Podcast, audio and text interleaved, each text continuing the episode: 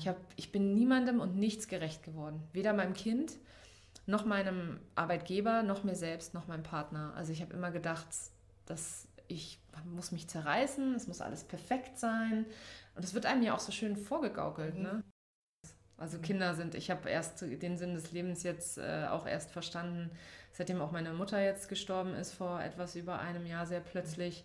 Da habe ich erst begriffen, dass das Einzige, was von meinen Eltern und dem Streben meiner Eltern nach Glück und nach Erfolg da noch da ist, sind meine Schwester und ich. Mhm.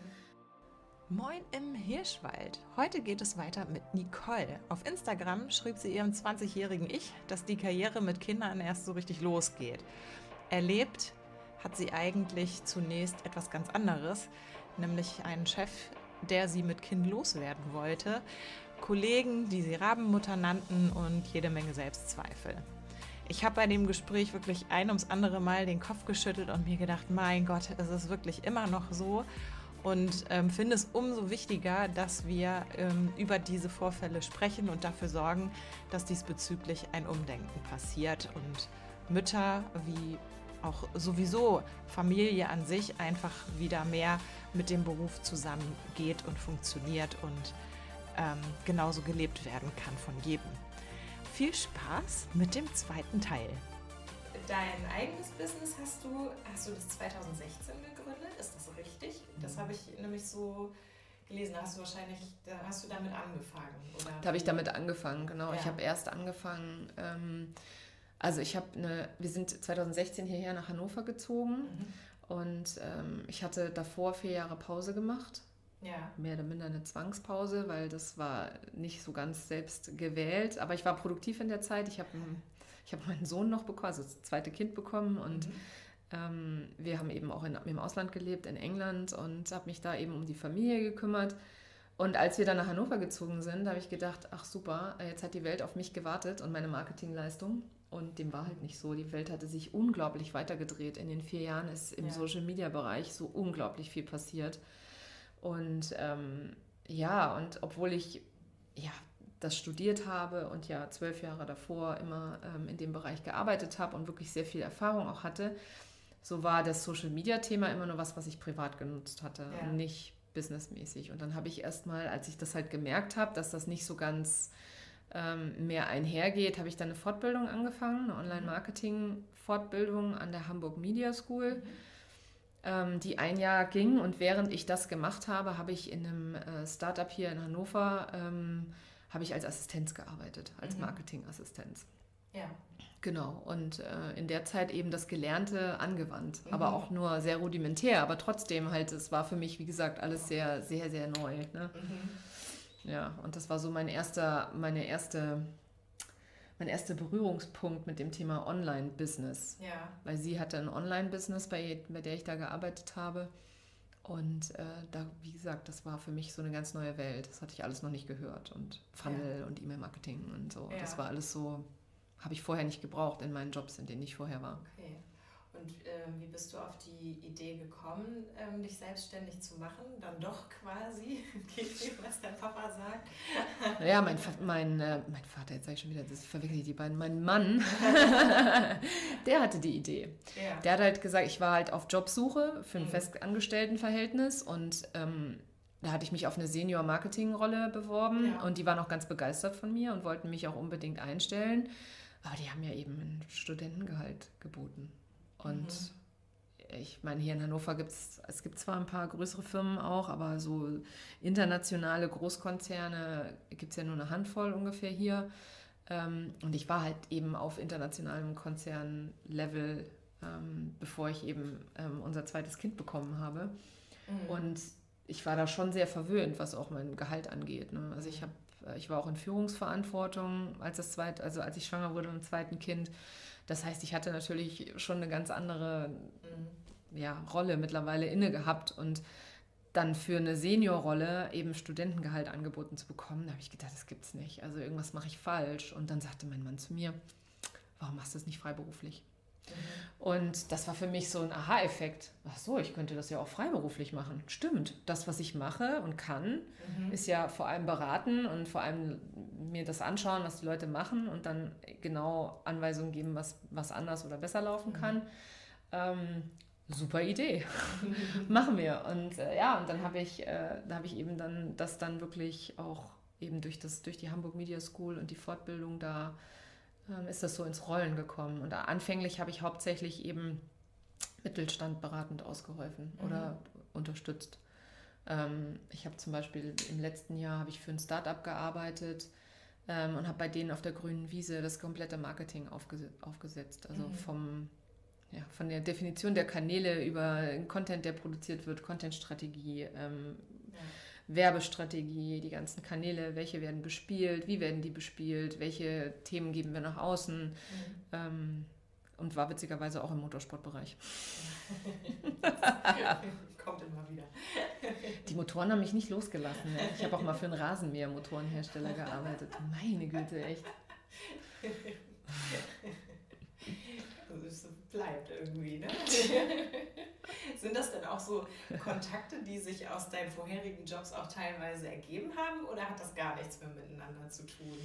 Also das Startup, bei dem ich war, ähm, die waren natürlich, äh, also bei denen, zu denen, zu denen kam ich, weil die hatten eine Stelle ausgeschrieben mhm. und ich mir dachte, auf die bewerbe ich mich mal. Und dann habe ich gesagt, das möchte ich aber lieber freiberuflich und beratend machen. Und ähm, der Gründer, der war auch begeistert davon. Der hat dann auch gesagt, ja klar, mach das und super. Mhm. Und ähm, das heißt, auf meinem Lebenslauf hat ihn natürlich besonders interessiert, also diese Zeit, diese fünf Jahre, die ich in der Formel 1 gearbeitet habe und die Kontakte, die ich noch in der Industrie habe. Mhm. Ähm, ja, aber ansonsten, also so zum Beispiel der Rasenmähermotorenhersteller, für den ich gearbeitet habe, äh, das war einfach nur, die fanden das halt passend, weil ich ja. eben schon mal in einer in einem Business-to-Business-Umfeld gearbeitet habe, ähm, eben auch motorisiert, schwer erklärbar etc. Das ist halt so, ja, das ist so ein bisschen, ähm, hat mich begleitet in meinem Leben, immer schwer erklärbare mhm. Themen zu haben. Musste ja auch erstmal einen Rasenmähermotor verstehen. und auseinanderschrauben und so. Ja, einmal reingucken. Ja. ähm, wie machst du Akquise? Gute Frage. Zu Beginn meiner Selbstständigkeit ähm, übers Netzwerk, rein mhm. übers Netzwerk. Und ich habe sehr schnell, also mir war klar, dass ich habe vor allem in meiner Selbstständigkeit mit vier Kunden gestartet, also ein absoluter Traum ja für jeden. Mhm. Und ähm, ich hab, mir war aber klar, dass das nicht immer so bleiben würde. Und deswegen habe ich ähm, relativ zeitnah angefangen, sowas wie eine eigene Webseite zu launchen und dann auch aktiver zu sein auf den Business-to-Business-Kanälen und mhm. Ja, aber auch immer nur so ein bisschen halbherzig, weil ich eigentlich gar keine Zeit dafür habe. Es geht vielen so. Also ich, ja. ich kenne ganz viele, die wirklich fantastisch in ihrem Job sind, ähm, aber für sich selber gar kein Marketing machen und für die das eigentlich total nebensächlich ist.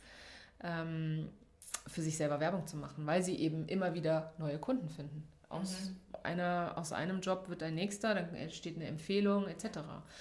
Und ähm, ich wollte aus diesem Hamsterrad so ein Stück weit raus oder ich möchte ich auch immer noch. Und ähm, ich muss halt schauen oder ich bin gerade im Prozess, ähm, ich habe mich neu positioniert Ende letzten Jahres. Mhm weil ich eigentlich weg möchte von dieser reinen Beratungsleistung. Ich möchte weg von dem Zeit gegen Geld tauschen mhm. und lieber dahin ähm, eben auch Produkte zu entwickeln, die ich dann verkaufen kann. Ähm, und da, das ist so der, der Stand, in dem ich jetzt bin. Also ich habe schon damit angefangen, ähm, meine Beratung in Pakete zu bündeln ja. zu einem bestimmten Thema, um dann halt ähm, da, ja, genau, also die Leute praktisch das zum, zu einem strukturierten Ablauf eben die Leute zu beraten, anstatt mhm. immer sehr, viele schätzen das mit, dem, mit der Individualität, aber am Ende des Tages ist vieles, wiederholt sich eben. Ja. Und diese Dinge, die sich immer wiederholen, äh, in Form von einem Online-Produkt eben zu entwickeln und dann auch mhm. zu verkaufen. Ja. Genau. Ja, auf deiner Seite sieht man das ja schon mit mhm. diesen Paketen, die du genau. anbietest an ne? Beratungen. Genau. Und, äh, genau. Ich bin zum Beispiel auch davon weggekommen, ich habe am Anfang äh, einen Bauchladen angeboten. Ich habe gesagt, ich bin Marketingberaterin. Ich kann, kann reinkommen und kann dich in jedem Marketingbereich unterstützen. Mhm. Und das ist grundsätzlich auch richtig. Also vor allem so als Interimsmanager oder so, ähm, durch meine Jahre Erfahrung in allen Bereichen und dadurch, dass ich eben auch eine gewisse Seniorität schon habe, was, was Marketing angeht, aber das ist eigentlich nicht das, was ich will, sondern ich will schon ähm, für einen Bereich bekannt sein. Und ich habe mich jetzt äh, sehr begeistert für das Thema Personal Branding und mhm. das ist auch das, das ist ja. auch das, was mir am meisten Spaß macht. Ähm, was in meinen Augen jedes Unternehmen, egal wie groß, mhm. sehr gut gebrauchen kann, ähm, um mehr Kunden zu gewinnen, mehr Sichtbarkeit und mehr mhm. Reichweite zu haben. Und ja, ich habe da ganz tolle Ergebnisse auch mit den Kunden, die ich berate mhm. coache. Coach nennt man sich ja dann. Bin jetzt Coach. Ja, dann ist, äh, ist man schnell mittlerweile. Ja, ich tue mir noch so ein bisschen schwer mit dem Wort Coach, weil ja. ich bin ja nicht ausgebildet zum Coach. Mhm. Mm, aber ich kann auf jeden Fall jemanden durch seine Positionierung durchführen und ähm, das Mindset entsprechend anpassen und ihm zeigen, wie man sich auf Social Media positioniert und ja. kommuniziert. Genau. Ja. Ja, dieses mit dem Personal Branding machst du ja auch ganz viel auf Instagram, worüber wir uns quasi oder ich dich erstmal kennengelernt habe. ich habe überlegt, wie bin ich denn auf dich gekommen? Ähm, das muss irgendjemand aus meiner Instagram-Bubble gewesen sein, der diese eine Challenge, mhm. Sichtbarkeits-Challenge geteilt hat. Und dann bin ich äh, bei dir auf dem Profil gewesen und bei der Kollegin, mit der du es mhm. zusammen gemacht bei Lena, ja. Mhm. Genau, und ähm, fand dich halt sehr, sehr sympathisch. Dankeschön. Und äh, bin deswegen geblieben und habe mir das angeschaut. Und ähm, dann gab es so einen Post, den du gemacht hast. Ähm, da ging es darum, ich glaube, was würde ich heute meinem 20-jährigen Ich erzählen? Mhm. Und ähm, den fand ich sehr, sehr schön, weil du geschrieben hast, ähm, ich, unter anderem, ich würde mir selber sagen, äh, das Leben ist mit Kindern nicht vorbei und die Karriere auch nicht, da geht es erst richtig los. Ja. Das fand ich so toll, weil ähm, vor allem so zu dem Zeitpunkt war es gerade so, dass wir mit einem Familienmitglied so in der Küche saßen, mein Mann und ich. Und äh, dieser jemand genau das äh, gesagt hat, ähm, ja, er sei ja mehr der Karrieremensch und deswegen wolle er keine Kinder, weil das würde das ja einschränken. Und, so. Mhm. Mhm. und ich dann nämlich auch zu ihm gesagt habe, naja, aber ähm, man muss sich ja, oder ich überlege immer so, was bleibt denn am Ende meines Lebens über? Mhm. Und das, ganz ehrlich, das wird nicht die Arbeit sein. Mhm. Nein. Und äh, genau. ja. Genau so ist es. Also Kinder sind, ich habe erst den Sinn des Lebens jetzt äh, auch erst verstanden, seitdem auch meine Mutter jetzt gestorben ist, vor etwas über einem Jahr sehr plötzlich. Da habe ich erst begriffen, dass das Einzige, was von meinen Eltern und dem Streben meiner Eltern nach Glück und nach Erfolg da noch da ist, sind meine Schwester und ich. Mhm. Und das ist das, äh, also es ist mir so wie Schuppen von den Augen gefallen, dass dieses Streben ja schön und gut ist und auch wichtig ist, weil es treibt uns ja auch an. Ja. Aber dass es definitiv nicht, ähm, nicht alles ist, beziehungsweise dass halt das eine das andere nicht ausschließt. Ja, mhm. also dass ich kann für meine Kinder genauso da sein und trotzdem noch mich irgendwie anders verwirklichen, wie auch immer das aussieht, ja, weil das mhm. ist, sieht ja für jeden Menschen anders aus. Ja. Mir macht es unheimlich viel Spaß, eben anderen weiterzuhelfen. Ich möchte Frauen durch meine Geschichte und meinen Weg Mut machen, dass sie sich trauen, dass sie nach draußen gehen mit ihrer Geschichte, dass mhm. sie sich zeigen, dass sie äh, ihre Geschichte auch erzählen, weil ich hätte mir gewünscht, ähm, dass viel mehr mir erzählt hätten, dass es auch anders geht. Mhm. Weil, wie gesagt, ich habe halt, ich, ich habe mich gerade neulich mit jemandem darüber unterhalten, ich weiß gar nicht, wo dieses Denken bei mir herkommt, weil ich bin ja in einem sehr, ähm, sagen wir mal, modernen Haushalt groß geworden. Meine Mutter hat auch immer gearbeitet. Mhm. Ähm, die war zwar, als wir noch ganz klein waren, zu Hause, so die damals noch Kindergarten erst ab drei, also sprich, bis meine Schwester äh, drei Jahre alt war, war die zu Hause immer. Also sprich, mhm. ich war sechs und meine Schwester war drei. Ähm, aber danach hat die ganz normal weitergearbeitet ja. und hat dann da mit meinem Vater zusammen das Business aufgebaut, das Geschäft aufgebaut. Und damals ja, also ist ja ein stationäres Geschäft, also sprich mit Anwesenheit und so weiter. Und, ähm, und in meinem Kopf aber, obwohl ich das zu Hause nicht so gelernt habe, habe ich gedacht, ja, ich, tre ich treffe irgendwann Prince Charming und dann ver verlieben wir uns, wir heiraten und wir kriegen Kinder und dann bin ich die Mami, die zu Hause sitzt. Und damit bin ich zufrieden und glücklich. Mhm. Und dem war nicht so. Meine Tochter kam und ich habe mir gedacht, oh Gott, das mache ich alles falsch, ich kann das alles nicht. Und diese ganzen Zweifel, die dann eine Mutter auch dann erlebt, die auch einem keiner wirklich, ähm, ja, das ist auch wirklich was, das muss man erleben, um das zu verstehen. Mhm. Ähm, der härteste Job, den eine Frau machen kann, ist Mutter sein. Und es wird in vielerlei Hinsicht gar nicht als Job anerkannt. Ne? Mhm. Und ja, und ich, wie gesagt, ich dachte immer so, jetzt ist es vorbei. Und dann hat es mir aber nicht gereicht. Und dann habe ich gedacht, mit mir stimmt was nicht. Also ich dachte halt, oh Gott, ich bin eine Rabenmutter. Haben auch mhm. viele zu mir gesagt, na, die Rabenmutter kommt wieder zur Arbeit, als ich dann wieder arbeiten gegangen bin. Ne? Mhm. Ähm, ja, und da, da habe ich einfach, äh, ich weiß, weiß gar nicht, wie, das, wie ich das sagen soll, aber das war für mich so, eine, so ein Aha-Erlebnis, ähm, dass es vielleicht doch okay ist, Mutter zu sein und zu arbeiten. Aber es hat Jahre gebraucht. Mhm. Also ich habe mich am Anfang, ey, meine Güte, ich hatte immer ein schlechtes Gewissen. Immer. Ja. Ich, hab, ich bin niemandem und nichts gerecht geworden. Weder meinem Kind, noch meinem Arbeitgeber, noch mir selbst, noch meinem Partner. Also ich habe immer gedacht, dass ich muss mich zerreißen, es muss alles perfekt sein. Und es wird einem ja auch so schön vorgegaukelt. Mhm. Ne? Also es wird einem ja so schön gezeigt. Ja? Die Mutter, die mit Leichtigkeit irgendwie mhm. morgens das Kind in die Schule und dann geht sie in den Job und ist da die Geschäftsführerin und dann geht sie mit nachmittags noch ein bisschen Sport machen und dann ist sie wieder mit ihrem Kind. Und sowas sehen wir im Fernsehen. Und mhm. das so sieht das Leben halt nicht aus.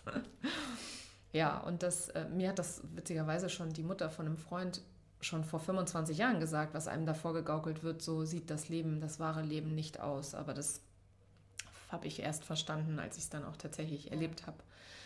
Ja, genau. Du hast auch ähm, geschrieben, dass du zu dem Zeitpunkt in einem, äh, ich sag mal, familienunfreundlichen Unternehmen oh, ja. gearbeitet hast. Ganz grausam, ja. Mhm.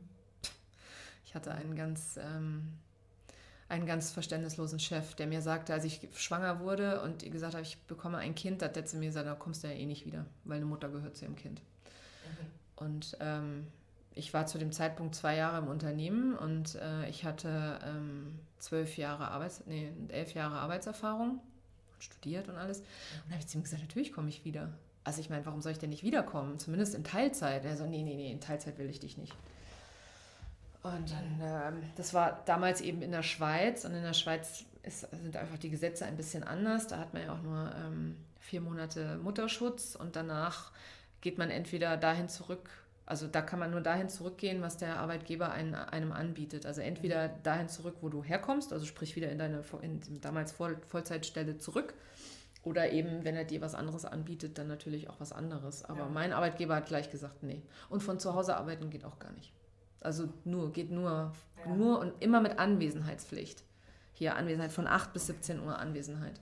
Wahnsinn. Mit einer Stunde Mittag. Ja. Und äh, wie gesagt, ich habe äh, hab eine Zeit lang äh, einen Engpass gehabt, weil die Kita, wo wir unsere Tochter hatten, die haben nach einem halben Jahr wieder geschlossen. Und da musste ich mich um eine neue Kita kümmern. Und in der neuen Kita gab es nur für vier Tage Platz und nicht für fünf. Und weil da eben, wie gesagt, das System ist ein bisschen anders. Mhm. Und dann habe ich eben, in, ich glaube, drei oder vier Monate, ein halbes Jahr, habe ich an vier Tagen in der Woche im Büro gearbeitet und einen Tag zu Hause. Und das war wirklich so, naja gut, wenn es dann halt dann sein muss, dann kannst du da, ja, so, dann von zu Hause arbeiten. Also wirklich, wie gesagt, wenn bei Definition von familienunfreundlich würde wahrscheinlich dieses Unternehmen im, äh, im Wörterbuch stehen. Ja. Ja. Das ist ja auch wahrscheinlich etwas, was sich dann ähm, so auf die Belegschaft auch so ein bisschen da, da so widerspiegelt, oder? Wenn, wenn Mutter Rabenmutter auch Sagen wir mal so, die waren halt alle, also entweder waren sie komplett kinderlos oder mhm. schon große Kinder. Und das ist natürlich, mhm. ja, also die, mein, mein Chef, der hatte auch drei Kinder. Aber die Mutter ist halt eben das erste Mal schwanger gewesen mit 22. Frisch aus dem Studium raus, wurde die schwanger und die ist nie arbeiten gegangen, klar mhm. weil natürlich die Kinderbetreuung viel teurer war als das, was sie verdient hätte am Anfang. Mhm. Und, äh, und obwohl er Engländer ähm, ist, war, ich weiß nicht, ob es ihn gibt, noch gibt, also Kontakt habe ich da keinen mehr, mhm. ähm, der, wo man denkt, ja, in England sind die fortschrittlicher als zum Beispiel in Deutschland.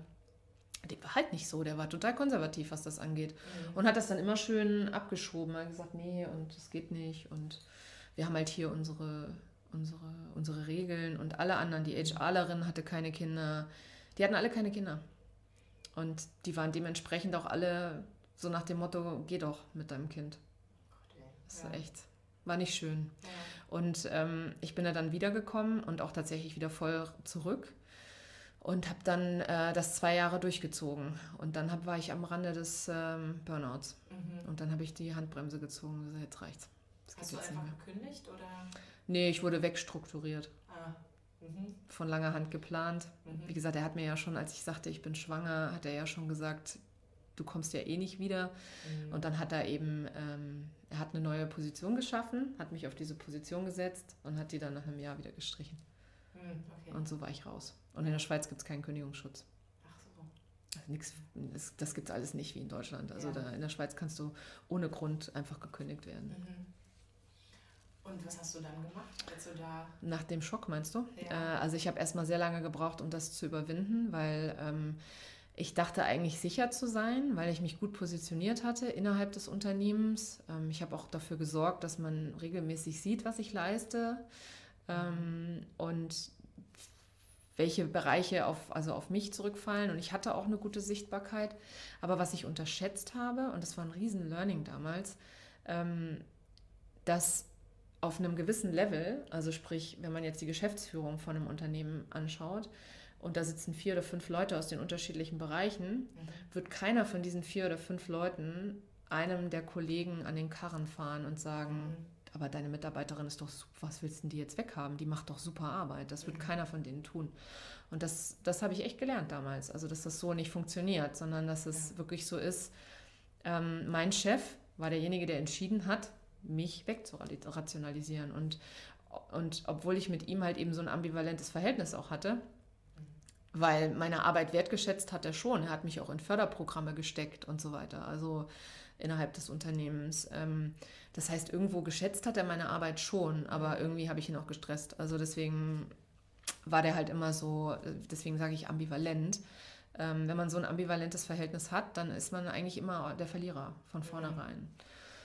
Ja, und ich habe dann, ähm, ich, genau, dann haben sie die Entscheidung getroffen. Das war für mich ein Riesenschock, weil ich damit nicht gerechnet habe. Habe mir gedacht, super, jetzt habe ich zwei Jahre meines Lebens alles vernachlässigt für diesen Job und bin da rausgeflogen. Also so hat sich das für mich angefühlt. Mhm. Und was es aber eigentlich war, war es ein riesengroßes Geschenk. Mhm. Ähm, weil ich endlich aus einem toxischen Arbeitsumfeld rausgekommen bin, aus dem ich freiwillig nicht gegangen wäre. Mhm. Ähm, weil ich außerdem danach festgestellt habe, wie es ist, wenn du jemanden hast, der familienfreundlich ist. Mhm. Also ich habe auf jeden Fall, ähm, ich hatte danach in der Zeit, wo ich dann auf der Suche war, bevor wir nach England versetzt worden sind, ähm, da hatte ich einige Vorstellungsgespräche, wo wirklich die Leute gesagt haben, ja klar, kein Thema. Ja, Kind okay. krank zu haben, kein Thema. Wir. Ich habe auch zwei Kinder. Oder wo dann die Frauen auch arbeiten gegangen sind. Ne? Also wo du einfach gemerkt hast, alles klar, die haben alle dieselbe Erfahrung gemacht und die sind bereit, dich zu fördern. Mhm. Und ähm, naja, dann ist mein Mann eben nach England versetzt worden und ich habe entschieden, zu Hause zu bleiben, vor allem weil unser Sohn dann eben auf dem Weg war. Und ähm, bei ihm bin ich ein Jahr zu Hause geblieben, anders als bei meiner Tochter, ja. äh, wo ich nach sechs Monaten wieder zurückgegangen bin. Und da habe ich dann festgestellt, dass jetzt diese sechs Monate mehr oder weniger jetzt auch keinen großen Unterschied gemacht haben. Ich hatte trotzdem genauso ein schlechtes Gewissen, wenn er in der Kita war. Und der war nur an zwei Tagen in, in der Krippe, ne? weil ich war ja, ich habe ja nicht gearbeitet, also habe ich ja gesagt, zwei Vormittage, dann kann ich ein bisschen Sport machen und ein bisschen Zeit für mich haben. Ich hatte genauso ein schlechtes Gewissen. Ich hatte genauso das Gefühl, ich mache es nicht richtig. Also ja. es war echt, es war ein riesen Learning für mich auch. Ja. Dass selbst da, das war auch nicht richtig. Also wichtig war, dass ich für mich entscheide, dass es okay ist, ne, dass das Kind keinen Schaden trägt und mhm. dass, es, dass, ich, dass ich für mich gerne Zeit haben möchte und dass mhm. das okay ist. Was ich mit der Zeit mache, ist an der Stelle egal. Ja, ob du arbeiten gehst oder sonst was. Mhm. Sport mache, arbeiten gehe, in Ruhe einkaufen gehe. Also ja. jetzt, wo ich Mutter bin, ist es sehr... Zeit alleine ist äh, so rar geworden, dass ich einfach dankbar bin für jeden Moment, den ich habe. Das heißt, äh, ja, im Prinzip bräuchte ich ja gar nicht fragen, hast du dich irgendwann mal als Frau benachteiligt gefühlt? Das war wahrscheinlich genau die Situation.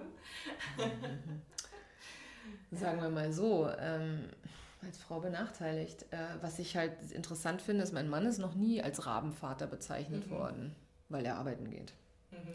Ich stattdessen, ja, also ich oder ich unterdessen, wenn ich dann ans Telefon gegangen bin, als ich eben noch Vollzeit gearbeitet habe, und da ging dann mein deutscher Kollege ran und er sagte, na, Rabenmutter? Und das hat, das hat er total gerne gemacht und immer wieder gesagt. Und obwohl ich ihm gesagt habe, ich bin keine Rabenmutter und äh, haha, witzig, finde ich nicht so witzig, mhm. hat er das auch nicht unterlassen. Also das war einfach, ja, das ist einfach in den Köpfen der Menschen. Das ist mhm. leider nach wie vor noch so. Also wir, wir leben da Und ich schließe mich selbst nicht aus. Ich habe auch, bevor ich Kinder hatte, selber auch immer diese, wie gesagt, ich hatte ja diese Vorstellung, ich würde heiraten, Kinder kriegen und dann zu Hause bleiben. Mhm. Das heißt, jeder, der sich anders entschieden hat, war in meinen Augen auch so, Gott, und die Kinder? Mhm. Dabei merke ich jetzt an meinen Kindern, ich bin halt viel, ähm, in, ich habe viel mehr Intention, wenn ich mit den Kindern zusammen bin. Also, dass ja. ich weiß, okay, das sind jetzt die zwei Stunden, die die Kinder wach und da sind und jetzt bin ich bei denen mhm. und mache nichts anderes in der Zeit. Ja. Und ja, also von dem her habe ich mich benachteiligt gefühlt. Ja, ich finde es krass, dass ich, ich meine, ich war in der Führungsposition mhm. und ich habe einen totalen Karriereknick erlebt. Ne? Habe vielleicht auch ein bisschen Pech gehabt, klar, möchte ich gar nicht ausschließen. Gibt genug, denen es anders geht, aber das, was mir widerfahren ist, passiert oft. Und mhm. es passiert vor allem oft Frauen, also jetzt vor allem auch in meinem Alter, oder ist es denen passiert, ähm, die eigentlich eine super Karriere hatten oder eine gute Ausbildung hatten und viel wertvolle Erfahrung hatten und dann eben Kinder bekommen und ja, dann halt einfach nicht mehr weiter gefördert werden. Mhm. Oder weggefördert werden. Mhm. Aufs Abstellgleis kommen. Ja. Der Arbeitgeber sie eigentlich nicht mehr haben will. Mhm. Also auch im Kindergarten viele Mütter, die dann sagen, ja, ich müsste jetzt eigentlich zurückgehen, aber die geben sich gar keine Mühe, mich zurückzuholen. Und das ist natürlich auch schrecklich. Also es ist ja. wirklich einfach, es macht unheimlich viel mit unserer Psyche. Ja, ja, auch dieses, dass ähm, dann so dieses, diese Karriere- und Aufstiegschancen so wegrationiert werden. So mhm. Von wegen, ja, wenn du sowieso hier jetzt nur noch äh, 25 Stunden, dann kannst du gar keine Führungsposition haben. Mhm, genau. Das geht ja nicht. Genau. Und du kannst ja eigentlich so ähm, gar nichts leisten. Oder, naja, also seine Frau, die arbeitet zwar, aber die macht ja nur so ein bisschen, also nur so 20 Stunden in der Woche. Ich denke, die hat ja eigentlich einen Vollzeitjob, weil sie Mutter ist. Das ist ja, ja schon mal an sich ein Vollzeitjob. Ja. Und der reicht aber, der, also mir hat er zumindest überhaupt nicht ausgereicht. Ne? Ja. Mich hat das nicht erfüllt. Ja. Ich finde das schön, ich liebe meine Kinder über alles. Aber ich bin definitiv nicht die Mutter, die ähm, immer zu Hause sein kann. Das, da fehlt mir was. Ja. ja. Meine Mutter hat ja immer nebenbei dann auch von zu Hause ausgearbeitet. Die hat das auch äh, beides dann im Prinzip äh, gemacht. Ja. Mhm. Danke, dass du diesen Podcast gehört hast. Das ganze Gespräch am Stück findest du übrigens auch auf Steady und hier kannst du mich auch mit einer Mitgliedschaft unterstützen. Vielen Dank dafür. Ähm, ich freue mich aber auch immer sehr über tolle Bewertungen auf iTunes und wenn wir uns bei Instagram sehen. Und vielleicht hast du ja auch selbst eine ganz besondere Geschichte zu erzählen. Dafür habe ich jetzt einen Bereich auf imhirschwald.de slash erzähl mir deine Geschichte eingerichtet. Da gibst du einfach das Passwort Ich will dir was erzählen ein und vielleicht lesen oder sprechen wir uns dann ja sogar bald. Ansonsten kannst du dich noch für meinen Newsletter anmelden und Nachricht über Podcast-Gäste und Beiträge bekommen, sowie Inspiration für Kopf und Leben. ich freue mich auf dich. Bis dann.